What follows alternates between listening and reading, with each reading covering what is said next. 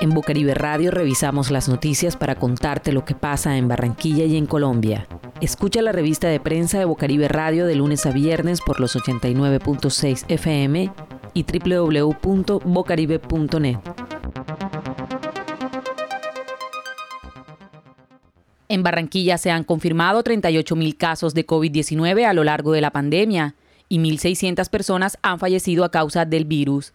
Sin embargo, la Secretaría de Salud Distrital resalta la notoria disminución de la tasa de letalidad, la cual se ubica en 1,4 fallecidos por día.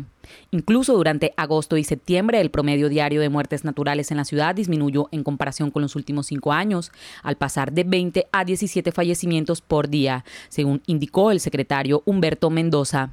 El funcionario manifestó que Barranquilla lleva dos meses sin exceso de letalidad y la tasa de positividad de COVID-19 está en un 6,7%. Esto desde el punto de vista del indicador de la salud pública demuestra que en agosto y septiembre la enfermedad estuvo muy controlada. La ocupación de UCI, que alcanzó el 90% durante los meses más fuertes de la pandemia, hoy está en un 36%, de la cual solo el 4% corresponde a pacientes con COVID-19. Esta noticia fue tomada del portal de noticias Blue Radio el 30 de septiembre del 2020. El gobierno nacional anunció que el cierre de todos los pasos fronterizos terrestres, marítimos y fluviales del país se extenderá hasta el próximo primero de noviembre. De acuerdo con Juan Francisco Espinosa Palacios, director general de Migración Colombia, la medida busca evitar la propagación del COVID-19 dentro del territorio nacional y la región, protegiendo así a ciudadanos nacionales y extranjeros. Se exceptúan el cierre de frontera a las siguientes actividades: emergencia humanitaria, el transporte de carga y mercancía, caso fortuito o fuerza mayor, la salida del territorio nacional de ciudadanos extranjeros de manera coordinada por la Unidad Administrativa Especial Migración Colombia, con las autoridades distritales y municipales competentes. Esta noticia fue tomada del periódico El Heraldo el 30 de septiembre del 2020. En Bucaribe Radio revisamos las noticias para contarte lo que pasa en Barranquilla y en Colombia.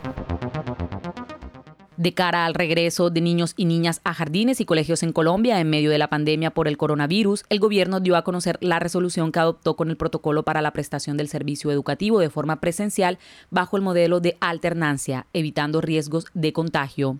En los protocolos se obliga al uso obligatorio de tapabocas dentro de la institución en todo momento, a excepción de la hora del descanso, donde podrán quitarse la mascarilla y guardarla dentro de una bolsa para luego ponérsela de nuevo.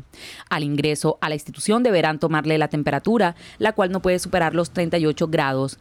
No puede haber aglomeración de padres y niños en la entrada, por lo que las directivas deben disponer los horarios de ingreso y salida para evitar que ello suceda. El gobierno señala que se debe impedir acceso de estudiantes sin tapabocas y los adultos que acompañen a los menores a la institución deben tener entre 18 y 59 años de edad. Los pasillos y rutas de ingreso y salida deben estar debidamente señalizados para evitar el cruce de personas. Los colegios deben mantener a los grupos de estudiantes que compartan la misma jornada en los mismos espacios de clase, descansos y alimentación, sin permitir que se mezclen con otros grupos en espacios comunes. Finalmente, en los protocolos se establece que al inicio y término de la jornada deben desinfectarse los pisos, corredores y baños, y recalcan que se debe considerar el cierre de la institución hasta 24 horas de confirmarse un caso de COVID-19 para desinfección de las áreas.